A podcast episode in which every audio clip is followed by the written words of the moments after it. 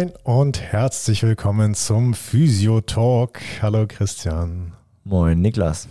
Ja, Christian, wir waren ja relativ lange abstinent von diesem Format, ne? Heute gibt es das große Comeback. Ja, heute mit der Folge 56 feiern wir unser Comeback aus der, aus der Winterpause. Äh, nee, Quatsch, aus der Sommerpause. Wird schon, war fast. Ja, ja, so langsam wird es ja schon wieder kalt, deswegen komme ich da ein bisschen durcheinander. ähm, für die Plus-Abonnenten haben wir ja schon eine Folge aufgenommen und haben die letzte Woche schon rausgehauen. Und jetzt sind wir hier mit Folge 56, also auch bei Spotify und Co. wieder am Start. Ein bisschen äh, das Comeback aufgeteilt. Erst Richtig. Social Media ein bisschen angefüttert, dann mal eine Folge für die Plushörer. Genau. Und jetzt hier. Ja, aber jetzt sind wir auch richtig zurück. Ja, ich habe gerade geguckt, also ähm, am 6. August kam die letzte Folge raus, äh, die letzte reguläre, die Folge 55. Jetzt bei Aufnahme haben wir den 6. November, also äh, ganz genau drei Monate zwischen Veröffentlichung und dieser Aufnahme. Das ist äh, schon, schon eine rekordverdächtig lange Sommerpause, glaube ich. Mensch, wenn man so lange mal Urlaub machen könnte. Sagst du. ja, das war ja einer, einer der Gründe, warum wir lange Pause gemacht haben. Christian war ein bisschen weg, hat ein bisschen die Welt gesehen. So sieht's aus. Sieben Wochen, glaube ich, weg gewesen und eine Woche Fortbildung. Ja. Ja, genau. Und dann äh, überschlugen sich hier auch schon wieder die Ereignisse und äh, haben ein paar Mal versucht, eine Folge aufzunehmen. Dann hat es zeitlich irgendwie jeweils nicht hingehauen. Und äh, jetzt sind wir, glaube ich, wieder drin in unserem Trott, oder? Hoffentlich.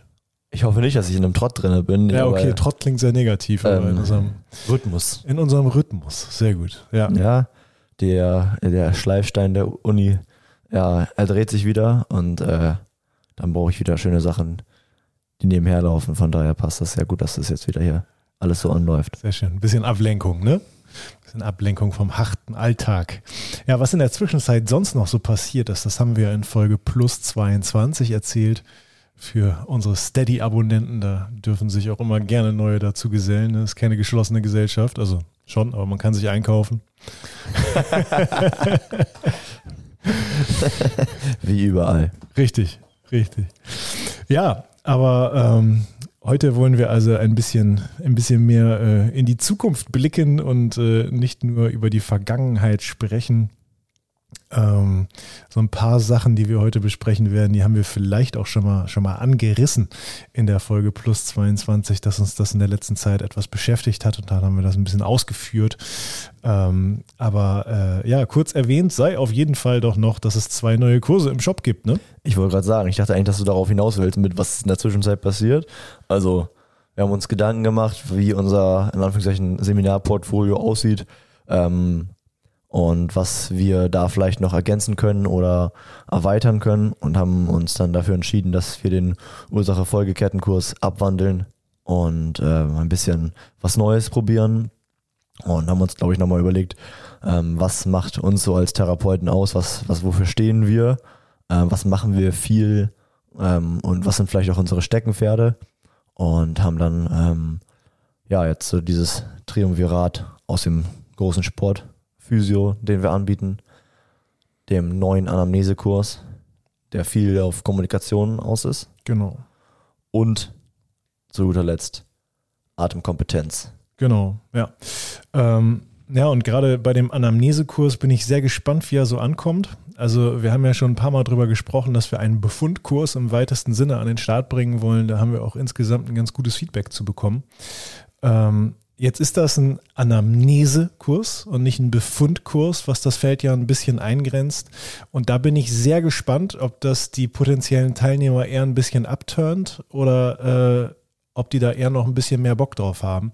Ich bin mir ziemlich sicher, dass das ein ganz, ganz großes Problem ist in vielen deutschen Praxen. Ich weiß aber nicht, ob es als ein solches Problem erkannt wird und ich weiß auch nicht, ob Bereitschaft besteht, gegen dieses Problem mit äh, Fortbildung anzugehen. Finde ich auch eine äh, spannende Geschichte, weil ähm, eigentlich auch der deutsche Patient das ja so sieht, oftmals, ähm, wenn jetzt nicht ein Schreibtisch im, äh, im Zimmer quasi zu einer Gesprächssituation einlädt, dass man reinkommt und dann direkt auf der, ja, auf der Liege oder auf der Bank gestartet wird. Ähm, das ist ja irgendwie bei vielen so ein Bild, was im Kopf ist und wie man dann vielleicht auch mit sowas umgehen kann und aus so einer Situation erstmal rauskommt oder ja dann über die Anamnese Dinge herausfindet, die vielleicht für die Therapie von entscheidendster ähm, ja, Bedeutung sind. Das sind, glaube ich, Sachen, die unterschätzt sind. Ja. Ja, und ich glaube, ob jemand eine gute Anamnese machen kann oder nicht, das hängt zwar ganz viel davon ab, was für Fachkenntnisse und was für klinische Erfahrungen hat er gemacht, aber das liegt eben auch ganz massiv an den, an den kommunikativen Fertigkeiten. Und wenn ich nicht dazu in der Lage bin, den, äh, eine oder eine Kommunikation in der Kommunikation die Rolle einer aktiven Gesprächsführung zu übernehmen, ähm, dann schaffe ich es auch nicht, meinen Patienten, der schon die Bank anvisiert und darauf zuläuft, äh, meinen Patienten dazu zu kriegen, sich erstmal hinzusetzen, sich erstmal Ruhe zu nehmen, erstmal in, in ein ganz anderes Setting zu fahren eigentlich und mir erstmal ein paar Fragen zu beantworten. Und ähm, ich glaube, dass da Kommunikation ein ganz, ganz wichtiger Part ist. Äh, und dementsprechend bin ich auch davon überzeugt, dass es sich lohnt, da zwei Tage ein bisschen drüber zu sprechen. Es ist ja auch so, dass man irgendwie äh, von so einer Situation in eine Rolle gedrängt wird. Und ich glaube, es ist wichtig, halt auch kommunikativ verschiedene Rollen einnehmen zu können. Also dass man irgendwie die, ja, das Gespräch ähm, auf die verschiedenen Rollen, die man einnehmen kann, äh, so zentriert und dann schaut, okay, das hat der Patient mir jetzt erzählt, jetzt muss ich aber wieder meine Therapeutenrolle und gezielte Fragen stellen und sowas, dass man ja. da ähm, auch, wenn es eine in Anführungszeichen normale Situation ist, die man hundertmal schon erlebt hat, ähm, so ein bisschen oben drüber zu schweben und zu denken, okay, jetzt musst du aber weg aus der Phase, jetzt muss ich aber vielleicht nochmal meine Rolle überdenken, was, wo möchte ich jetzt eigentlich hin und nicht nur ein normales Kaffeetrinkgespräch quasi daraus, genau. daraus führen. Ja, also nicht nur die, die Kenntnis davon, wie komme ich von der einen zur anderen Rolle, sondern auch überhaupt erstmal die Bewusstmachung dessen, dass es da eben verschiedene Rollen gibt. Ne? Ja. Und ja, die werden eben teilweise implizit, teilweise explizit zugewiesen. Und unter anderem auch über sowas wollen wir dann eben in diesen zwei Tagen sprechen. Ja, ich bin sehr gespannt. Der Kurs ist im Shop. Ja, richtig? Der ist schon buchbar. Ganz geil. Also, Go for it. Go for it. Wir hauen das hier auf jeden Fall nochmal in die Show Notes. Ja. Ja, richtig. Und der zweite Kurs, der äh, frisch an den Start gegangen ist, du sagtest es gerade, ist äh, der Kurs der Atemkompetenz. Und ähm, ein sehr spannendes Feld. Da haben wir auch in der Folge Plus 22 ein bisschen drüber gesprochen, dass wir uns in der Zwischenzeit ganz viel darüber ausgetauscht haben, über eben dieses Thema. Ähm, das ging sicherlich auch schon, äh, schon äh, vor unserer Sommerpause los, dass wir uns damit ganz viel beschäftigt haben. Ja. Ähm, und äh, es kam aus diesem Feld auch schon Inhalte vor in dem Ursache-Folge-Kurs. Äh, wer dabei war, wird sich jetzt ein bisschen erinnern können. Ähm, das Ganze wird allerdings noch ein bisschen weiter. Ja, es, es wird noch mehr erweitert. Es wird einfach noch viel, viel, viel, viel, viel spezifischer.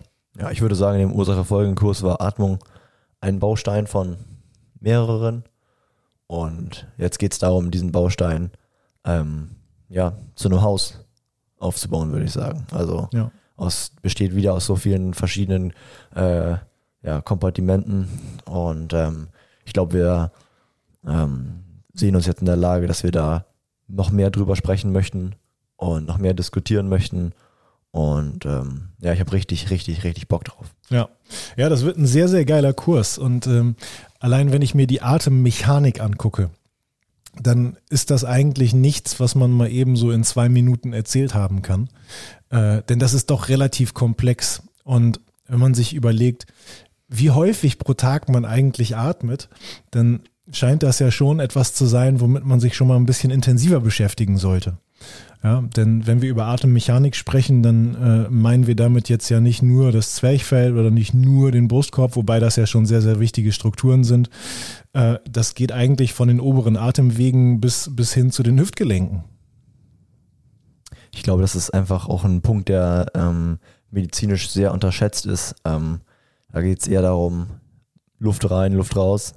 Und egal welcher Weg, egal wie viel Druck, ja. ähm, egal wie aktiv, egal wie passiv der jeweilige Vorgang abläuft, Hauptsache belüften. Genau. Das ist, glaube ich, ähm, ein Irrtum oder ein Irrglaube, ja, ja. der also vorherrscht. Häufig ist da irgendwie so das Motto, äh, passt schon, solange du nicht erstickst. Ne? äh, da kann man noch ein bisschen mehr rausholen, würde ich sagen. Oberkörper immer schön hochlagern. Ah, genau.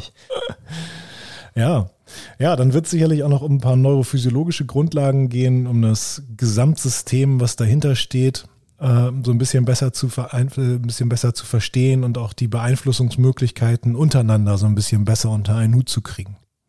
Du meinst, wie Atmung sich auf den Rest des Körpers auswirkt und wie der Rest des Körpers quasi zurück feedbackt? Ja, korrekt. Ja, und dann eben über die genauen Wirkweisen der, der, der Neurophysiologie. Also nicht die genauen Wirkweisen, aber die Grundlage dessen. Ja. Behandlungstechniken werden wir sicherlich auch noch machen. Da geht's äh, um das Zwerchfell, da geht's um intratorakale Faszien. Wunderschön, wunderbar. Also hands, Angenehm. Hands-on wird auch dabei sein ähm, und natürlich auch hands-off. Wie eigentlich immer bei uns. Ja, auf jeden Fall. Also Strategien zur, zur Optimierung dieser Atemmechanik, ähm, die werdet ihr erlernen. Und äh, ja, wie man das Ganze eben aktiv anleitet im Sportraum oder wie man das Ganze eben auch in Dinge einbaut, die man sowieso schon macht. Stehen, gehen, sitzen. Zum Beispiel, aber auch so das, das, das therapeutische Portfolio, was vielleicht sowieso schon jemand im, im Sportraum hat. Das, das kann ja sein, dass es total gute Sachen sind Ja. und dass man die jetzt einfach nochmal ein bisschen ergänzen und aufwerten könnte über so ein paar Dinge zur Atmung, die man zusätzlich nochmal mit reinnimmt.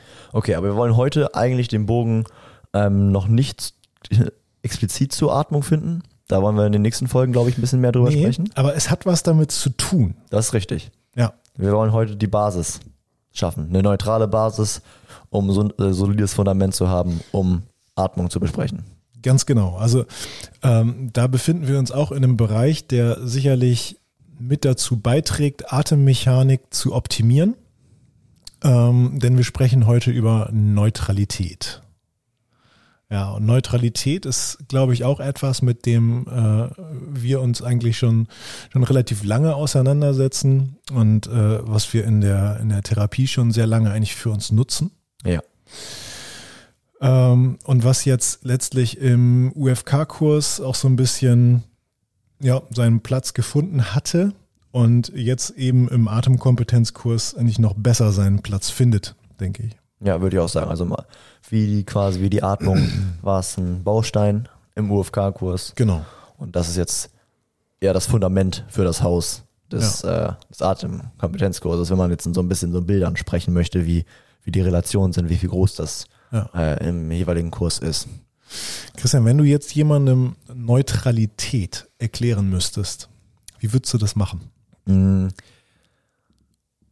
Ich habe ja meistens mein iPad mit im Raum und versuche dann äh, so ein bisschen zu malen. Eigentlich könnte man ja sich eine Vorlage malen und versucht das dann halt so relativ ähm, plastisch mh, darzustellen. Also ich versuche dann den Menschen so Bauklötze übereinander zu stellen und zu zeigen, ähm, was für Möglichkeiten der Bewegung in den einzelnen Kompartimenten sozusagen sind und ähm, wie die zueinander stehen.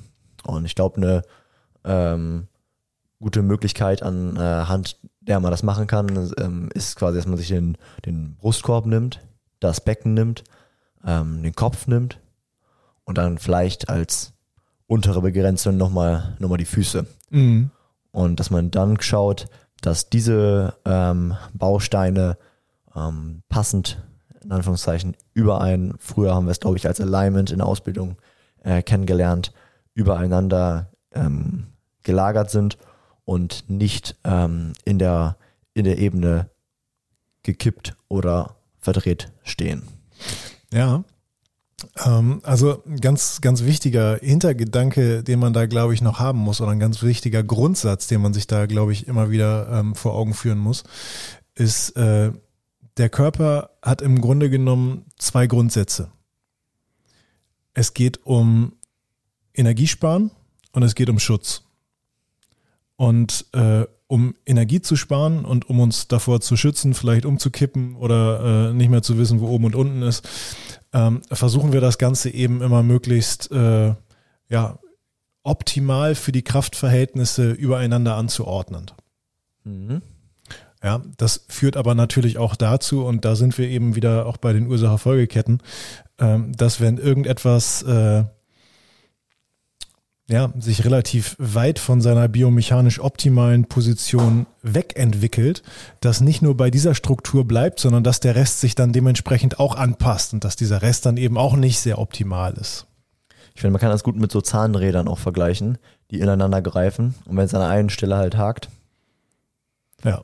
dann äh, überträgt sich das halt auf die gesamte Kette, wie man so Mhm. äh, inflationär benutzt in der Ja. Physiotherapie sagt. Ja, also ich benutze da auch ganz gerne Zeichnungen, wenn ich das Patienten erklären möchte. Ähm, wenn ich mit meinen Schülern über Neutralität spreche, und da haben wir jetzt äh, von, von ein paar Tagen vor, weiß ich gar nicht, irgendwann letzte Woche, ähm, habe ich mit meinen Schülern in der Ausbildung im Grunde genommen auch über Neutralität gesprochen, denn wir haben über die Inspektion gesprochen. Mhm. Und ähm, bei der Inspektion geht es dann ja laut Lehrbuch immer so ganz, ganz krass um Abweichung von der Norm, um Abweichung äh, von etwas, was physiologisch ist. Und äh, ich tue mich immer so ein bisschen schwer damit, ähm, von Abweichung von der Norm zu sprechen, weil äh, eine Abweichung der Norm ist etwas, was eigentlich keine Anomalie hat, denn Anomalien sind die Norm. Ähm, Und jeder hat seine eigene Norm. ja, korrekt. Die Frage, die wir uns dann doch eigentlich stellen müssten, ist, äh, befindet sich jemand in seinem biomechanischen Optimum oder nicht? Und äh, da würde ich sagen, viele nein. Ja, Viele tun es nicht. ganz, ganz viele Nein, denn das biomechanische Optimum bedeutet auch, dass man dafür Kraft aufwendet und das ist, äh, das setzt eine gewisse Aktivität voraus. Ähm, also wenn wir über Neutralität sprechen, dann meinen wir eine optimale biomechanische Position der, der, der einzelnen Abschnitte zueinander, beispielsweise des Beckens und des Brustkorbs zueinander. Denn da sind wir im Körperzentrum und äh, ja, alles, was, was distal eben vom axialen Skelett ist, das orientiert sich dann eben nach dem axialen Skelett. Mhm. Was sagst du Leuten, die sagen, also wir haben ja schon öfter gesagt, use it or lose it, Ja. ähm, dass wenn der Muskulatur nicht benutzt wird, dass die halt auch nicht Funktionen oder die Funktion erfüllt, die sie quasi eigentlich machen sollte. Ähm, was sagst du so Leuten, die halt viel in ihren, in Anführungszeichen, Gelenken stehen, viel, viel in sich hängen, ähm, wenn die sagen, ja, aber ähm, in Anführungszeichen, ich kann es ja, also warum sollte ich es nicht, warum sollte ich es nicht machen? Mhm. Ähm, ich fordere die meistens dazu auf, das Ganze mal, mal auszuprobieren und äh, mal ihren Unterarm auf den Tisch zu stellen und dann eine Faust zu bilden und die Faust erstmal in eine neutrale Position zu bringen. Ja, neutrale Position ist also, die, die Hand ist so halbwegs in Verlängerung mit dem Unterarm. Ist ein ganz bisschen mehr Richtung Unterarm-Rücken gerichtet. Ja. Ja, und dann sollen sie einfach mal gucken, wie sich das anfühlt. Und das ist ungefähr eine Neutralposition. Und jetzt sollen sie mal gucken, wie sich das anfühlt, wenn die ganz krass in die DE und dann mal ganz krass in die PF-Position gehen. Das ist im Grunde genommen genau das, was man macht, wenn man in den Gelenken hängt, weil man an eins der Bewegungsende geht und äh, an, an ja und dann da eben verharrt. Und das führt zu einer sehr sehr schlechten Stoffwechselsituation. Das führt zu sehr sehr ungünstigen Spannungsverhältnissen. Ähm, und äh, ja ein Körper kann Stück weit daran adaptieren ja, wenn, wenn, wenn wir beide jetzt so, so hängen würden, dann würden wir das wahrscheinlich relativ schnell merken. Wenn jemand den ganzen Tag lang da drin hängt, dann hat er sich vielleicht ein Stück weit daran gewöhnt, was nicht heißt, dass das, ja, dass das biomechanisch optimal für ihn wird. Das wird es nicht. Er kann es nur irgendwie kompensieren. Und was ist dann das, das Problem quasi? Also warum, warum, warum sollte er das nicht dürfen? Weil die Strukturen ähm, eine schlechte Stoffwechselsituation haben und dementsprechend verletzungsanfälliger werden und anfälliger für Schaden im Allgemeinen. Struktur bezieht sich dann auf Muskulatur oder auf weitere Sachen. Genau, also wenn wir mal auf, äh, auf Muskulatur gehen, dann weiß eigentlich jeder aus der Muskelphysiologie, dass der Muskel äh, wo die meiste Kraft hat? In der Mittelstellung. In der Mittelstellung, ganz genau. Und ähm, das heißt, in der Mittelstellung, da könnte man auch so von der Ruhelänge sprechen. Da ist der Muskel dazu in der Lage, die beste, äh, die meiste Kraft zu entwickeln. Wenn wir den Muskel jetzt mehr annähern oder mehr auseinanderziehen, dann ist, dies, äh, ist dieses Kraftpotenzial eben ein schlechteres. Ja, das kennen wir aus dieser aktiven Muskellängen-Spannungskurve, ähm, wo es sich im Grunde genommen einmal so aufbaut, wie so eine Sinuskurve nennt man das, ne? Jetzt Oder? sind wir im gefährlichen Bereich. Aber ja, ich weiß, ich glaub, weiß, was du meinst, aber ich glaube, es ist nicht, es ist nicht viel von der Sinuskurve übrig. Ne? Ich glaube nicht. Ja, keine Ahnung. So eine Kurve. Nach oben. Ja. Wenn ihr wisst, wie man das nennt, sagt es sonst. Ähm, auf jeden Fall, ganz am Anfang, ganz am Ende hat er weniger Kraft. Und äh, wenn wir uns jetzt mal vorstellen, ähm, dein Beispiel, jemand hängt in seinen Gelenken, im Stehen sind es dann ja häufig die Knie, in denen man hängt. Ja. ja. Und wie kommt das Ganze zustande? Ja, also wenn die jetzt, wenn die jetzt ganz stark mit dem, mit dem Becken nach vorn gekippt sind, dann brauchen sie keine Beinspannung, weil die Knie einfach vollständig durchdrücken. Brauchen keine Beinspannung. Ähm, aber wir haben ja jetzt äh, eine Muskulatur, die anders ausgerichtet ist, die nicht in ihrer Ruhelänge ist. Ja. Denn in ihrer Ruhelänge wäre das Becken eben nicht maximal weit nach vorne gekippt, sondern wenn wir uns vorstellen, das Becken kann ganz weit nach vorne kippen und ganz weit nach hinten kippen, dann ist es irgendwo dazwischen. Irgendwo in der Mittelposition. Das wäre dann die Neutralität. Ne? Das wäre dann die Neutralposition, das wäre das biomechanische Optimum. Und wenn wir uns jetzt beispielsweise mal die Hamstrings angucken, ähm, wenn man jetzt äh, sich vorstellt, man hat jemanden auf der Bank liegen, und äh, macht dann so ein, so ein Straight Leg Race. Oh, ich bin so verkürzt. Genau, dann hört man ganz oft, ja, ich bin auch ganz verkürzt, weil ich krieg mein Bein nicht hoch. Ja, ist klar. Also, wenn ich mein Becken ganz weit nach vorne kippe, dann kriege ich mein Bein auch nicht hoch. Weil die Hemis halt so schon am Feiern sind. Ja, aber warum? Weil die exzentrisch ausgerichtet sind. Ja, und nicht, weil sie zu kurz sind. Eigentlich ist das Gegenteil sogar der Fall. Die sind einfach schon ein bisschen vorverlängert. Dadurch, dass das Becken gekippt ist. Ja, und dementsprechend kommen sie in eine andere Position. Ein Sarkomer kann nicht verkürzen. Das ist äh, inhaltlich falsch. Muskeln verkürzen nicht. Das ist äh, nach, nach aktueller Studienlage ganz, ganz klar bewiesen. Ah, es wird noch ein paar Jahre dauern, bis das in der, in der Medizin, in der, in der Physiotherapie durchge, durchgesickert ist, gefühlt. An, ja, auf jeden Fall. Wird halt überall noch gepredigt und jeder äh, Hans und Franz sagt ja, mein, äh, mein Physio hat mir gesagt, ich bin so verkürzt und ich war mal da und da und da im Studio, da hat mir gesagt, ja. ich bin so verkürzt. Also ich würde sagen, in acht von zehn Physiopraxen Minimum ja. Äh, würde es in dem Fall heißen, ja, dein hinterer Oberschenkel ist verkürzt, den musst du den, den, den. Dass das Ganze kompletter Bullshit ist. Ähm, ist halt traurig. Ja, da werden wir vielleicht äh, irgendwann mit der mit dem mit dem allgemeinen Wissensstand hinkommen, aber äh, ich fürchte, das wird noch ein bisschen dauern. Ja, dafür, da könnten wir zum Beispiel äh, mit unserem Kurs einen kleinen Beitrag zu richten, denke ich ja. mal, weil ähm, es eigentlich ja genau das ist, was wir nicht wollen, was passiert. Also eigentlich möchte ich ja genau nicht in der in dem Moment Dehnung für die Issues, sondern ja, eigentlich eine neutralere Beckenposition, um, um die halt gescheit arbeiten zu lassen irgendwie. Genau.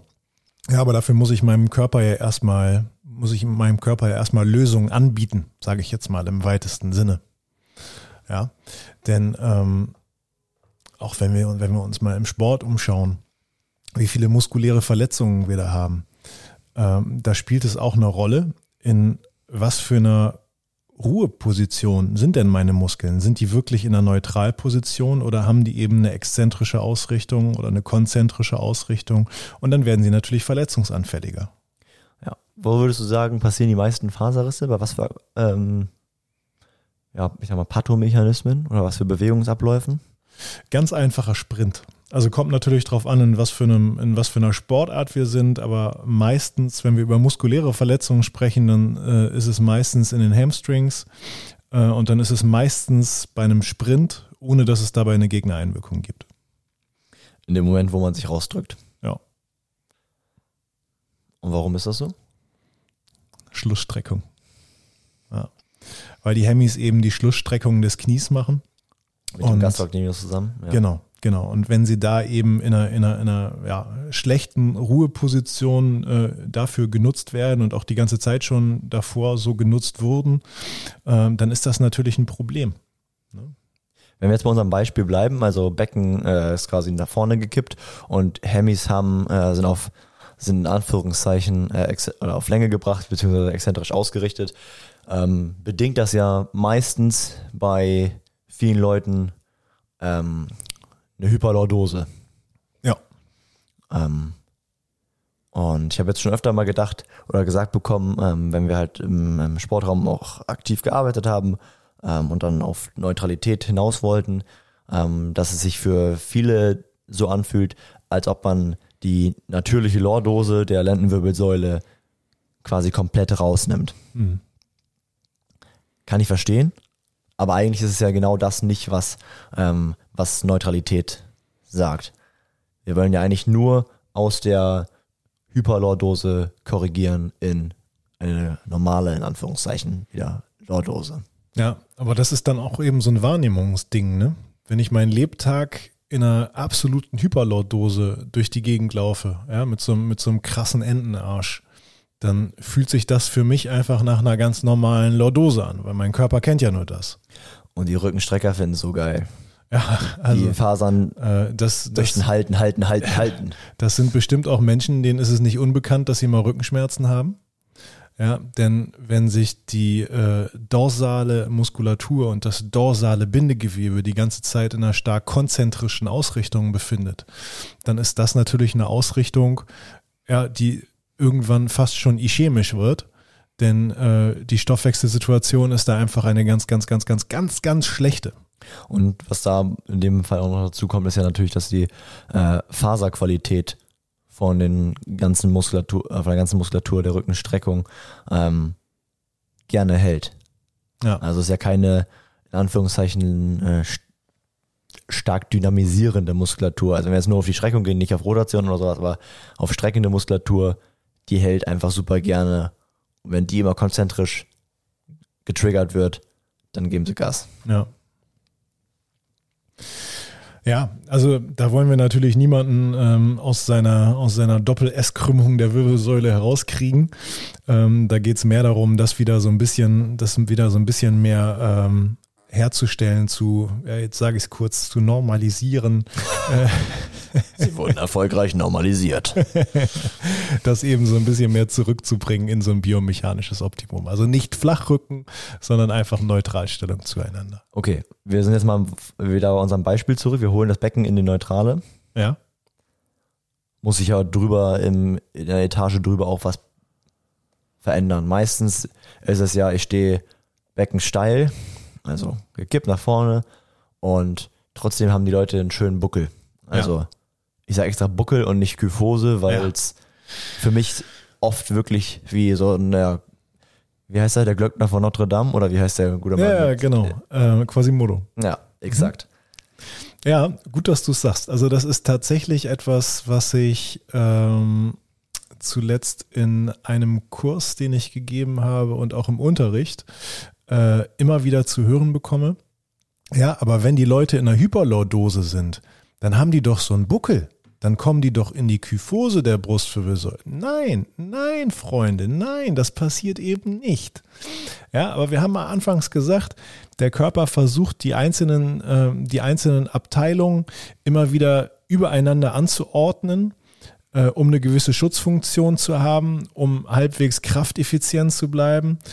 Ähm, und äh, da geht es natürlich erstmal beim Brustkorb weiter, ja, damit, äh, also wenn jetzt das Becken nach vorne kippt und der Brustkorb würde auch nach vorne kippen, dann würden wir umkippen. Ja, man kann das ja mal machen, wenn man jetzt gerade, ich weiß nicht, was ihr gerade macht, ob ihr gerade einen Abwasch macht oder keine Ahnung, durch die Stadt lauft, keine Ahnung, man das Becken richtig stark nach vorne kippen, man korrigiert über eine verstärkte Kyphose in der Brustwirbelsäule. Warum? weil die Augen immer neutral bleiben wollen. Ja. Weil wir versuchen, den Kopf in Anführungszeichen so zu halten, irgendwie, wie auch immer, dass unsere Augen nicht schief sind. Mhm. Dass sie halt immer den Horizont quasi oh, in der Horizontalen schauen ja, und nicht also gen Himmel oder gen Boden. Vielleicht können wir uns das äh, mittlerweile erlauben, ähm, durch die Stadt zu laufen, dabei auf unser Smartphone zu gucken. das ist sicherlich, äh, sicherlich immer noch ein bisschen gefährlicher äh, oder sicherlich immer noch ein bisschen gefährlich. Oldenburg gefährlicher äh, als anderswo. Ja, es ist vielleicht nicht mehr ganz so gefährlich wie vor äh, ein paar hundert oder ein paar oder vielleicht vor ein paar tausend Jahren. Äh, es ist einfach ein super wichtiger äh, super wichtige Schutzfunktion, jederzeit einen horizontalen, nach vorn gewandten Visus zu haben, um eben aufmerksam sein zu können. Ähm, Aber nochmal kurz zurück auf dieses Buckelding. Ne? Also wenn das Becken nach vorn kippt, dann kippt also automatisch der Brustkorb etwas nach hinten. Sieht aber trotzdem aus wie ein Buckel, denn wo brauchen wir die Arme? Bestimmt nicht hinterm Körper, denn da sind nicht die Augen. Die Arme brauchen wir vorm Körper, dementsprechend müssen die Schulterblätter nach vorne schieben. Und wenn die Schulterblätter nach vorne schieben und damit der gesamte Schultergürtel protrahiert, ja, dann sieht es aus wie ein Buckel. Heißt aber auch, wenn du ein Schulterproblem hast, Schau mal Becken an. ja, wäre nicht schlecht, ne? Ja. Und so geht's dann weiter, ne? Es ist, ist, ist ja quasi äh, schon fast die Überleitung gewesen mit dem, mit dem Visus, dass äh, wenn du deinen Kopf dann oben drüber über diesem, ja, über deinen Buckel ausrichten möchtest, Ja, über dieser Mittellinie kann man sagen, ne? ist ja die Frage, wer kompensiert das dann? Also wie steht denn dein Kopf dann im Verhältnis zum Brustkorb? Ähm, wenn man jetzt der, von der Seite schaut, drauf schaut, äh, wie steht der Mensch in der, in der Sagittalebene? Das ist dann halt meist ordentlich Stress verbunden für die Kopfgelenke. Genau, ja. Und warum? Weil wir ganz gewaltig in die Protraktion gehen müssen, um eben noch in dieser Mittellinie zu bleiben. Ähm, und eine Protraktion der Halswirbelsäule, das ist nun mal äh, eine, eine vollständige Flexion, aber nur bis C3. Und die Kopfgelenke gehen in eine endgradige Extension. So, in eine endgradige Extension haben wir eben schon gesagt zur Hyperlordose in der Lendenwirbelsäule. Äh, Das ist dann wieder eine Ausrichtung, eine konzentrische Ausrichtung für Muskulatur und Bindegewebe, wo wir ganz, ganz wenig Stoffwechsel haben und wo wir dann eben auch ganz schnell ganz gewaltige Probleme entwickeln können. Ist ja, ähm, dieser, ja, auf das ist ja irgendwie Teil von der Ausbildung, solche klassischen äh, Haltungsgeschichten, die man dann gesagt bekommt, dass man einen Geierhals und dass man sich den wegtrainieren soll, ähm, irgendwie, um halt weniger Stress auf den Kopfgelenken zu haben, ist ja jetzt mal de facto erstmal nicht, nicht falsch.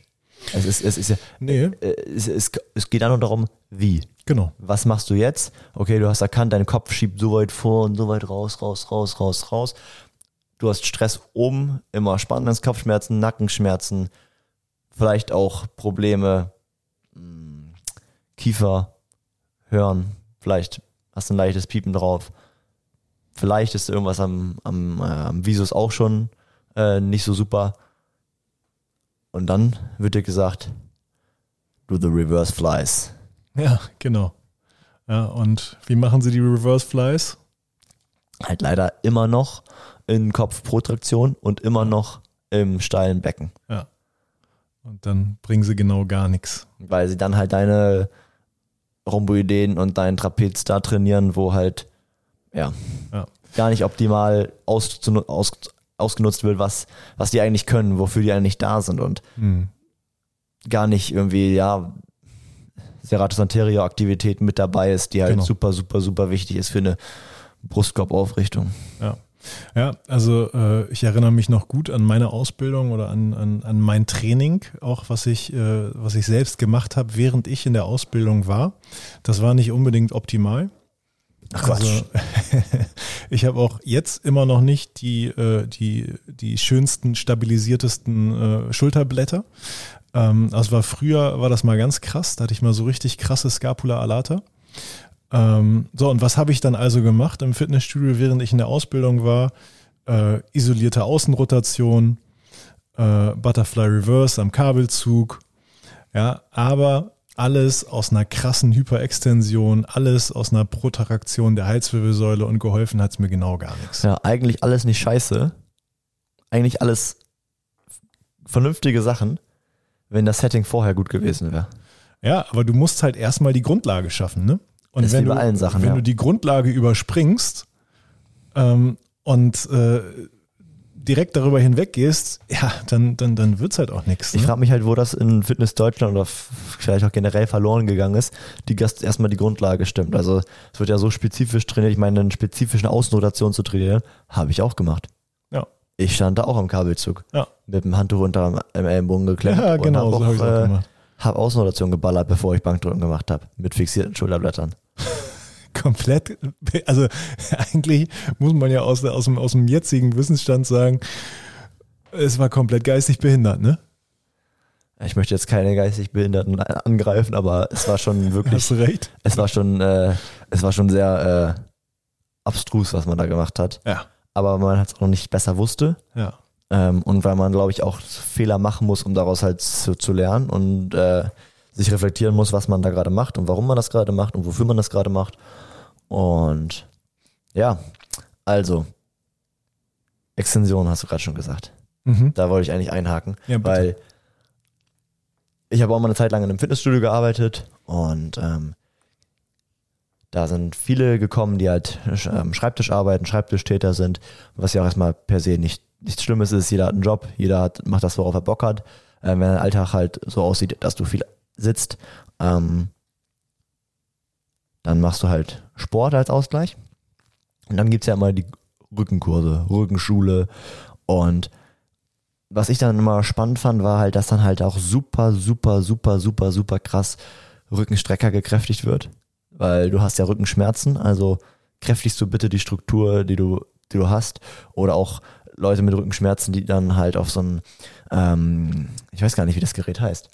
Ähm, ja, wo man quasi diesen Superman macht und dann so diese Mhm. Hyper-Extensions von der, von der, von der LWS. Ich glaube einfach Rückenstrecker, ne? Kein Plan. Auf jeden Fall, Ach, nein, nein, ich weiß, äh, römische Liege. zack, hoch Ja, ja. und Rö- wieder Römische Liege. Wo du, wo du dich einfach nur so ein bisschen nach vorne lehnst und Ja, ja. hinten festklemmst. Mhm. und der Rücken brennt. Ja. Und wenn du dann noch dein Becken ein bisschen kippst, ähm, dann geht's nämlich leichter. Dann kannst du noch ein bisschen mehr raus, rausholen, was noch eine 20 Kilo Scheibe in der Hände. Und dann tut dir dein Rücken erstmal weh, weil es ja muskulär, muskulär ist. Und dann abends tut dir der Rücken wirklich richtig weh, aber du denkst halt immer noch, dass es muskulär ist. Also ich verstehe halt diesen, also ich, ich finde es so einfach gedacht, man sitzt rund im Alltag, also knall ich den Menschen nur in Streckung. Ja. Oder auch wenn man sich anschaut wie eine Kniebeuge oder äh, ein Deadlift, also oder ein Remaining Deadlift oder einfach normales Kreuzheben gecoacht wird, dann ist es halt wirklich nur in Streckung. ja, ja, auf jeden Fall. Es geht nur um Streckung. Schieb den Hintern weit raus, reiß die Schulterblätter zusammen, schieb den Po raus. Es ist, ich finde es einfach Wahnsinn. Ja, ist es. Ist es. Vor allen Dingen, ähm, auch da gibt's ganz interessante Studien und Reviews zu. Ähm, zum lordotischen äh, Featuring, äh, äh, äh, Quatsch, Featuring, äh, Fe featuring. ja, zum lordotischen versus äh, zum kyphotischen Heben. Ähm, und äh, was da mal so ein bisschen die, die, die, ähm, ja, die tatsächliche Faktenlage herausarbeitet und da kann man mal ganz schnell äh, so ein bisschen die Angst davor verlieren, auch mal mit einem runden Rücken zu heben. Das muss der Körper vielleicht nochmal kennen. Also Das ist halt die Sache. Du kannst erst Last draufladen, wenn der Körper das kennt. genau. Und da vielleicht Leute immer in ihrer äh, Hyperlordose in der LWS stehen und dann mal fast kyphotisch oder eher neutral heben, aber mit einer Last, die sie halt nicht kennen, Ja, dann knallt's halt. dann knallt's halt, weil das System nicht darauf vorbereitet ist. Ja, und äh, also im Grunde genommen ähm, muss ich da, äh, woran ich gerade gedacht habe, du hast es äh, gesagt, Kniebeugen, äh, Kreuzheben und, und, und. Äh, ich denke auch an Bankdrücken. Denn da ballern sich die Leute auch so viel Gewicht drauf, wie es irgendwie geht, weil es so eine geile Ego-Übung ist. Ähm, knallen aber mit der LWS auch komplett in die Hyperlordose, Ja, weil, der, Weil weil, die Brücke macht dich halt stark, die macht Genau. dich halt stabil. weil du dann über die Brücke eben mehr Last bewegen kannst. Und dann wundern sie sich aber über Schulterbeschwerden. Ja, Freunde der Sonne, wie soll denn dein Schulterblatt auf dem Thorax artikulieren, wenn du dein Becken so weit aufkippst, dass dein Brustkorb auch kippt? Das ist dumm. Ja, für mich ist immer noch schwer aus, ähm, weil ich halt auch viel so gedrückt habe, aus einer, aus einer Brücke heraus, das so hinzubekommen, dass die Schulterblätter sich frei bewegen können. Aber der Körper oder die Evolution hat uns halt die Möglichkeit gegeben, ähm, Schulterblätter zu bewegen aus Gründen. Ja. Und sich dieser zu limitieren halt, ist vielleicht für einen Powerlifter sinnvoll, wenn er über eine kurze Range maximale Last bewegen möchte. Aber halt, dann sind wir halt weg, weil es dann ein ähm, Leistungssport ist, der nie, oder fast nie würde ich sagen, äh, Gesundheitssport ist Ja. oder Gesundheitsbewegung ist. Ja.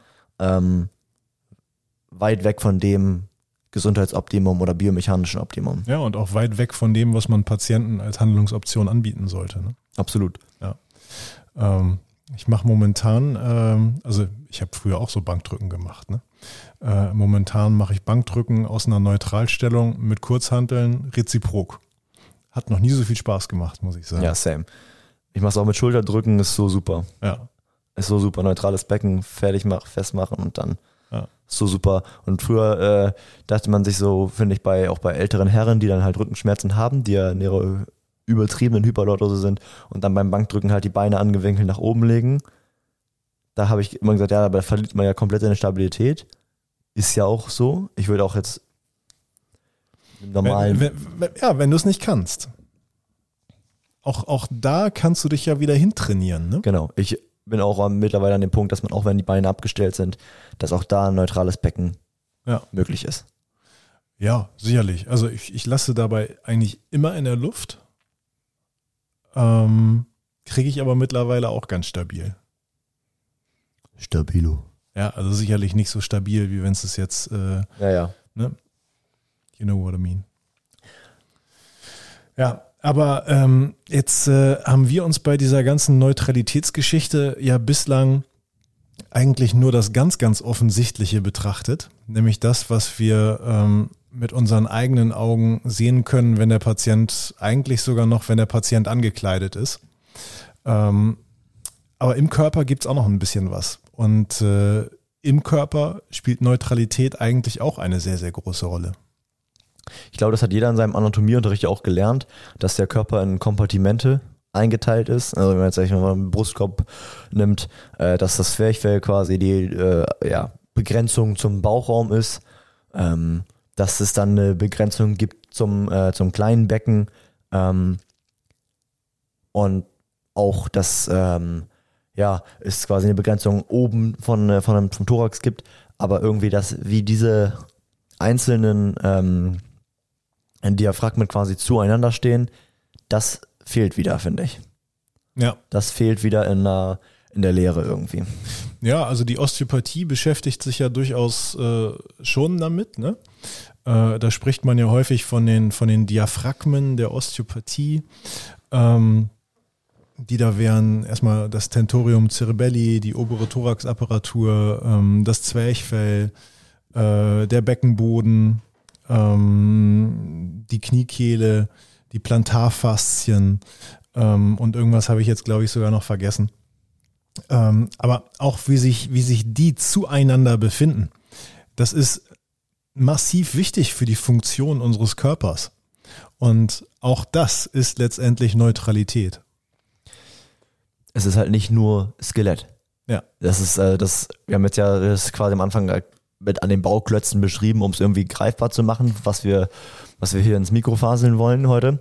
Ähm, aber es ist ja viel mehr als nur das, das Skelett oder der ja, stumpfe Kasten, auf, äh, aus dem wir äh, unsere Position finden wollen, sondern es ist ja auch das, ja, die ganze Viscera, die damit ähm, beeinflusst wird und die über ihre Position ja auch ihre Funktion ähm, programmiert. Ja. Ja, und wenn wir uns das Ganze jetzt mal wieder von der Seite betrachten ähm, und dann daran denken, das Becken kippt krass nach vorne, der Thorax kippt automatisch ein bisschen nach hinten, dann sind Beckenboden und Zwerchfell jetzt also nicht übereinander angeordnet, sondern so ein bisschen nach vorne offen. Wie so ein Burger, der quasi nach vorne aufklappt. Genau. Ja. Und dass das Ganze biomechanisch nicht optimal ist, das ist, glaube ich, ziemlich offensichtlich. Und da sind wir schon wieder relativ schnell in einem, äh, in einem, ja, in einem Bereich, wo es ziemlich logisch und nachvollziehbar wird, glaube ich, hoffe ich, denke ich, ähm, dass das auch etwas mit der Atmung zu tun haben könnte. Es geht ja immer so ein bisschen darum, ähm, wie vorhin schon gesagt, äh, use it or lose it. Und wenn die, äh, wenn die, wenn die Lunge quasi nicht den Platz hat, den sie eigentlich ähm, verdient im Körper, in Anführungszeichen, und nicht so arbeiten kann, wie, wie es sich mal gedacht war, ähm, von der Evolution, dann ist halt ähm, direkt so eine Restriktion äh, gegeben, die eine Atmung schwieriger macht. Ja. Anderes Beispiel wäre Blase zum Beispiel. Ja, für die Blase macht es natürlich auch was aus. Also ähm, Aber da müssen wir schon ziemlich, ziemlich äh, vielleicht auch ein bisschen in Richtung Atmung vorarbeiten. Ja. Ähm, aber äh, sicherlich, äh, wenn wir Patienten haben, die ein Problem mit der Kontinenz haben, dann ist auch Neutralität etwas, was man sich anschauen sollte, weil es in der Neutralität unter anderem auch darum geht, wie sind Zwerchfell und Beckenboden eigentlich zueinander ausgerichtet. Also auch wenn es um die äh, viszerale Osteopathie geht, sollte die Neutralität des Körpers, sollte das biomechanische Optimum ähm, einen großen Stellenwert haben. Ich finde, wie wir schon gesagt haben, dass halt die Basis oft, also wenn man sich auf ähm, physiotherapeutischen Fortbildungsseiten um mal so umschaut aus Spaß, wenn man mal was sucht. Es gibt so, so, so, so, so heftig spezifische, spezialisierte, hochspezialisierte Nischen, ähm, wo therapiert werden kann. Aber das ist halt einfach oftmals so weit weg von einfach erstmal Grundlage gucken. Wie ist aber die Grundlage? Ja.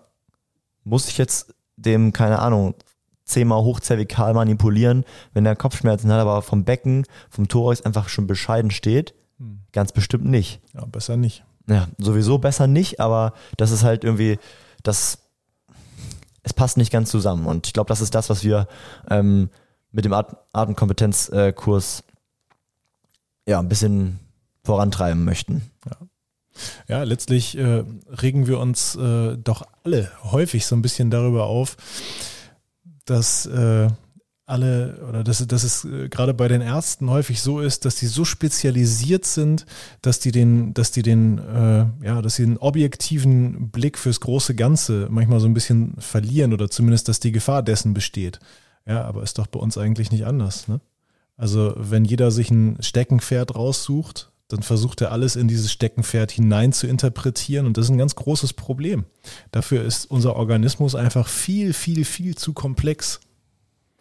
Und ich glaube, diese Komplexität ist halt nicht über einen spezifischen, ähm, über eine spezifische Nische zu greifen, sondern ähm, es muss immer darauf geachtet werden, das als großes Ganzes zu verstehen. Ja, also so richtig zu greifen ist die Komplexität, glaube ich, sowieso nicht. Nee.